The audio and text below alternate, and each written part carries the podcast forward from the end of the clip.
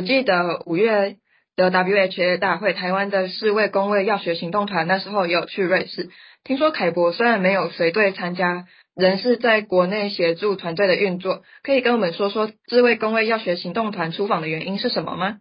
嗯，这部分其实是呃我自己本身的一个重要经历之一。年度的世卫公卫药学行动团呢，是日本法人台湾公卫学生联合会以及中华民国药学生联合会一起合作筹办的，也是呃两个两边的学生联合会一起筹办到 WHA 参与活动。这一次也特别跟呃台北市联合医院的医生江冠宇医生所合作，那由江医师带领我们前往瑞士参加第七十六届的世界卫生大会。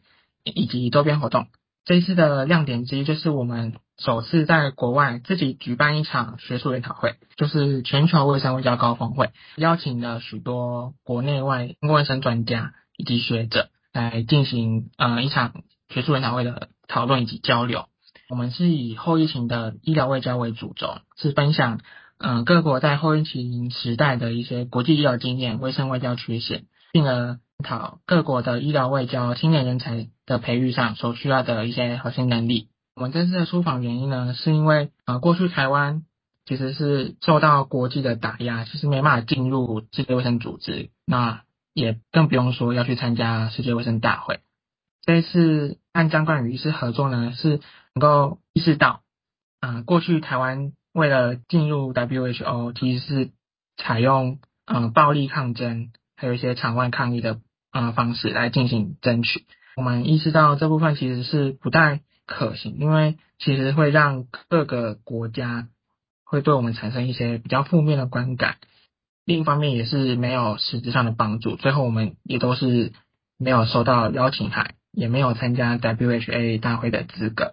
我们和张医师合作呢，就是希望能够透过比较正向的方式，像是我们这次举办的全球卫生卫教高峰会这场学术研讨会呢，就是希望能够。邀请各国的医疗专家，还有公共卫生的学者来跟我们呃进行一些交流跟互动，然后了解到台湾的医疗卫生外交实力其实是不容小觑，也是在全球的医疗体系、公共卫生体系当中是扮演一个很重要的角色。能够借由这场研讨会，让这些各国，特别是内日内瓦参加 WHA 的呃一些专家学者或者是一些。呃，学生民众们能够了解到，原来我们台湾的医疗卫教实力是非常的坚强，是有足够资格可以加入 WHA，甚至是进入 WHO，共同的参与全球卫生体系的一些决策的。而我们透过了这一次的呃全球卫生外交高峰会，就是为了促进整个国际医疗卫生人才的交流及合作，那也可以强化我们参与筹备团队的一些学生们的专业软实力，那也可以促进有。台湾更多的国际卫生外交的机会。嗯，还过程中有学到什么或者是心得，可以跟我们分享一下吗？好，那这部分呢，我是在筹备团队担任行销组的部分。那行销组呢，其实就是负责整个团队的主视觉，还有一些印刷，然后图文的一些产出。因为我这次没有随团出国，在国内进行幕后的一些帮忙，在整个约莫两个月的筹备时间，其实是蛮艰辛，而且。蛮漫长的一个过程，因为整个前置作业其实是还蛮蛮多的，因为毕竟是要到国外，而且是瑞士日内瓦 WHA 这么一个重要的场合，必须做足整个前置作业的准备。在整个过程当中，我们会进行一些编号，还有一些我们各个负责的小组需要准备的一些任务和工作。在整个过程当中，就像我们在学校课堂上分组。作业还有分工的一些团队的精神，一样是需要和整个筹备团队进行沟通的协调。那这一部分也是我们呃系所核心能力一个很重要的技能之一啊，就是你要和整个嗯可能你不是那么熟悉，还有没有认识的一些学生团队嘛，一起共同共事，然后举办一场活动，甚至是到国外参加这么重要的场合，必须具备。嗯，和整个团队的沟通协调能力，然后促使整个团队的气氛是能够很融洽，而且举办活动是非常顺利的。所以在这个过程当中，我觉得沟通协调还有团队合作是一个非常重要的能力之一。然后再就是我负责的行销组的工作，让我学习到本身其实在之前有对于啊一些设计的一些想法，能够在这一次的活动中能够展现出来。那平时对于啊设计图文一些方面也是有一定的基础能力，那也可以透过这次筹备活动能够充分展现，也是训练我之前在系学会还有现在在工位学生联合会的设计营销部门的一些学到的设计软体能力，能够有一个充分的展现。那我们也会在这一次的四位工位教学行动团当中，其实大家可以上。我们的粉钻或者 IG 或者是我们的官方网站都可以看到我们所制作的嗯 logo 也好，还有一些发文的一些图片哈，都是由我这边来产出。在整个过程中，其实在制作图文的这方面花了蛮多的心力，但是也从中学习到很多在课堂上学习不到的东西，或是可以培养一些未来在职场上的一些实力。就像是我在之前的系学会，还有现在的工位联会所使用到的。一些设计软体的能力，像是 Adobe 也好，然后 Canva 也好，都是我在这次筹备团队的能够充分学习还有充分展现的一个能力之一。这次的出团呢，也会也有针对周边的议题进行及时的整理及报道，可以让国内学生青年以及关注公共卫生的一些民众，能够透过社群媒体还有网网络一同参与这次的世界卫生大会。那这部分的图文制作虽然花了我嗯可能许多的时间，然后牺牲一些休闲娱乐时间，那但是这部分是我收获呃非常多的一个地方。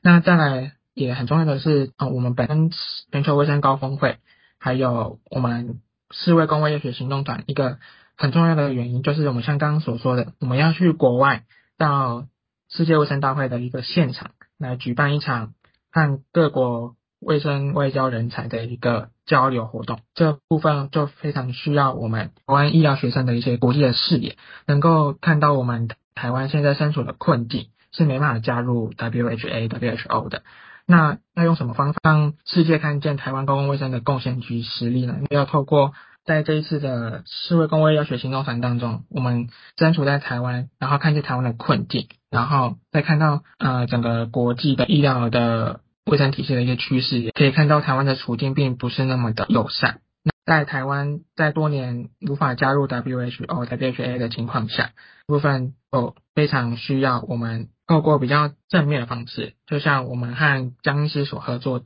举行学术研讨会，或是积极参与一些世界卫生大会的周边会议，去吸汲取他们各个国家的一些医疗卫生的一些知识，还有了解他们的。医疗卫生外交的趋势都是有帮助我们台湾在未来投入公共卫生体系能够努力的事情。那这也是我在整个世卫公卫药学行动团当中能够理解到台湾的处境，还有未来我们该用什么样的心态以及视野去看待整个台湾要加入世界卫生体系的这件事情，有一份自己的想法跟理念。那进而在未来我们成为公共卫生师或是更专业的公共卫生人才的时候，能够将我们的所学还有所见分享给全世界的啊医疗卫生的人才，还有一些专家学者。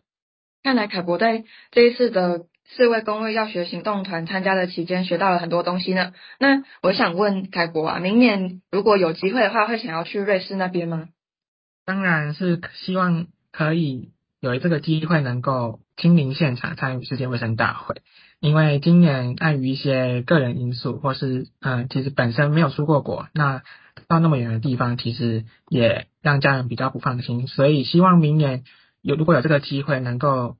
趁着呃我们还是学生时期，能够以学生的角度，还有一些本身的专业知识、技能也好，到瑞士内瓦实际参与一次呃世界工位非常重要的一个盛会。那我其实在这边期许凯博明年可以。真的能飞到瑞士去参加这样的活动？那最后有什么想要对学弟妹们说的话吗？对于公共卫生这一门比亚输入宽广的领域，学弟妹们在进入这一门领域当中，可能会呃感到一些彷徨或是迷茫。希望学弟妹们不要因为就此就打住了自己对公共卫生的一些热忱还有兴趣。因为说实在，其实我一我和呃我们同学们也都是可能到大二大三才逐渐认识认识到公共卫生到底是在学些什么，然后学了这一些，那以后我们的出路，然后以后可以做些什么，都其实是在入学之后慢慢的摸索而来的。那啊，如果你是本身对于公共卫生很有兴趣，